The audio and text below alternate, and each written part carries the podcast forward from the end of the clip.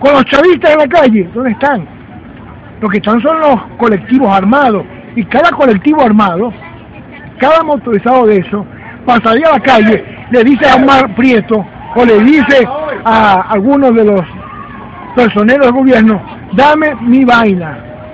Y son tres mil bolívares por cada salida. Ayer sacaron 114 motorizados a San Francisco y a cada uno en la noche, allá en la red del pueblo, les pagaron tres mil bolivitas cada motorizado. Mil por la moto y dos mil por ellos. Es decir, ellos salen a defender a Maduro, no por ideología, no por compromiso político, sino porque les pagan.